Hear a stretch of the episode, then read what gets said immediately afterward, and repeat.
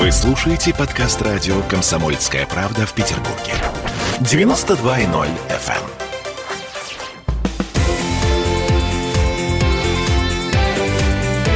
Картина недели. А это мы вернулись в петербургскую студию радио «Комсомольская правда». Я Дмитрий Делинский. Вместе с ректором Гуманитарного университета профсоюзов Александром Записовским подводим некоторые информационные итоги уходящей недели.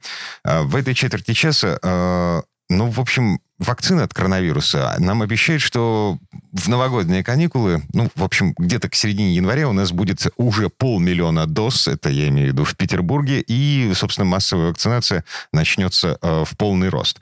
12 пунктов вакцинации обещают к концу этого года. Это Смольный нам пообещал. И более 70 уже после новогодних каникул. Ну, то есть все. Заканчивается эта история с боязнью коронавируса. Я думаю, что да. Я думаю, что Россия близка. Мне очень хочется в это верить. И я с большой надеждой, опять-таки, смотрю в Новый год. Более того, я думаю, что Россия возвращает себе вот э, ситуации с вакциной статус по-настоящему великой державы. Погодите, Турция официально на этой неделе отказалась от российской вакцины. Да, слушайте, давайте мы не будем говорить про Турцию, потому что Турция это не мерило вообще чего-либо, что делает Россия. Вот, понимаете, как говорят, аршином Россию не измеришь, вот Турции Россию не измеришь. Я, если вы позволите, все же вот сформулирую свою мысль, попробую сформулировать предельно точно. А вот мы недавно смотрели фильм «Бомба» по телевидению, который сделан при поддержке Росатома. В очень большой степени правдивый фильм о том, как создавалась наша атомная бомба.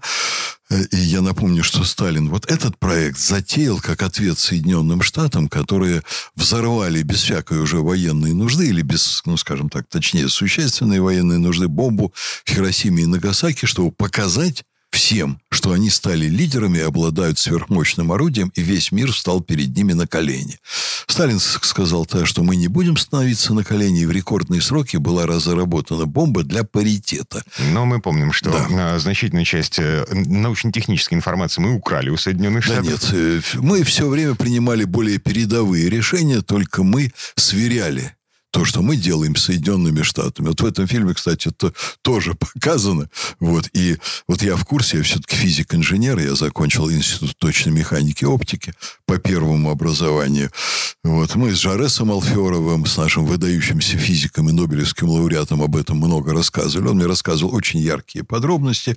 Нет, Россия сделала свою бомбу технологически лучше, за кратчайшие сроки, сэкономив массу ресурсов по сравнению с Америкой, которая обладала неизмеримо большими ресурсами. Ну, например, у них была там, э, там реактор для обогащения урана, горизонтальная загрузка. Наши сделали там с вертикальной загрузкой. Мы до сих пор в результате вот той истории обгоняем Соединенные Штаты в области атомной энергетики. Но я хотел бы все же сказать о другом. Вот понимаете, Россия способна по своему потенциалу, по наличию талантливых людей, по образованию талантливых, вот этих самых талантливых людей, Россия способна на серьезные прорывы. А когда на жареный петух клюет? А вы не можете вот бочку дегтя, в бочку меда ложку дегтя не засунуть. Увы. Дайте я до, конца доскажу.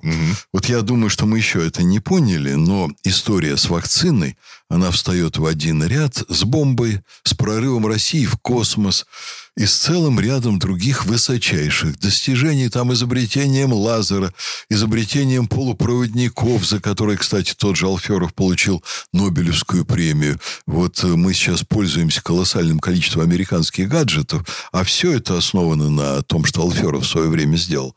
И вот коронавирус – это история, когда мы во-первых, обратились к российским научным традициям в области создания вакцин, мы очень точно, наша наука российская, очень точно значит, выбрала правильный путь, подчеркиваю, основываясь на наших огромных достижениях в области разработки вакцины, ну, там есть и современные, не только советские, там Эбола, например, э, вакцина против Эболы. Э, вот обратились к этому великолепно поработали сейчас, показав, что в определенных областях все же потенциал э, пострадал научный, но не критический. Создали великолепную вакцину. Дальше, вот вы критиковали правительство, там цены на продукты.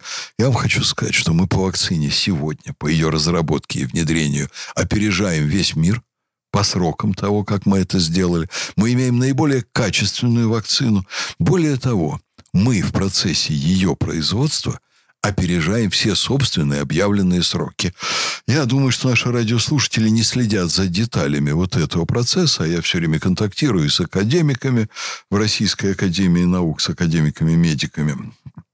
Но э, в, в открытой печати про, прошла информация о том, что Москва начнет вакци... Э, применение вакцины в массовом порядке примерно с 15 декабря. А начали с 5, понимаете? На 10 дней раньше. В регионы ожидали там, что пойдет позже, уже практически пошло.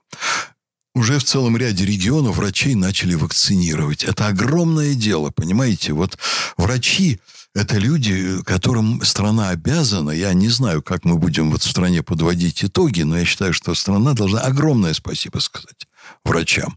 Понимаете, вот в это время чрезвычайно тяжелое, когда все беспокоились, нормальные люди, вменяемые о спасении своей жизни, медики нас не бросили медики творили вот чудеса, как будто, вы понимаете, вот это фронтовая ситуация Великую Отечественную. Гордиться надо вот этим нам сегодня. Учеными и медиками надо гордиться. Огромное счастье, что медики сейчас получают вот эту вакцину, а также учителя, а также там целый ряд других категорий специалистов, профессии которых они сопряжены сейчас с большим риском соприкосновения с другими людьми. Поэтому давайте мы поблагодарим ученых, медиков, давайте мы поблагодарим также и тех государственных чиновников, и их не забудем, между прочим, которые мобилизовались и организовали вот это все производство, что один сам по себе никакой бизнес с этим бы не справился. А. Вот ругаем, ругаем чиновников, давайте им тоже сегодня скажем спасибо. А давайте еще скажем спасибо тем чиновникам, которые одумались и тем чиновникам, которые передумали э, насчет э, сочетания вакцины от коронавируса и алкоголя. Помните, в начале этой недели были сообщения о том, что 46 дней после вакцинации Дмитрий, алкоголь да ну вас запрещен. Ну что вот. вы придираетесь вообще? А ну. потом, э, когда, э, ну, в общем, пришло осознание, что людям вообще-то Новый год встречать в течение этих 46 дней. Сказали, на Новый год бокал шампанского можно. Нет. В общем, все. А, официально отменен вот этот самый самый запрет на алкоголь э, при получении вакцины. Э, все, можно. Можно, можно, можно. А я бы посоветовал не пить и не гулять, вакцинироваться и подождать, пока появятся антитела. На этом поставим точку. Всем хороших выходных. Я Дмитрий Делинский, Александр Записовский, ректор Гуманитарного университета профсоюзов. Берегите себя. Всего доброго. Картина недели.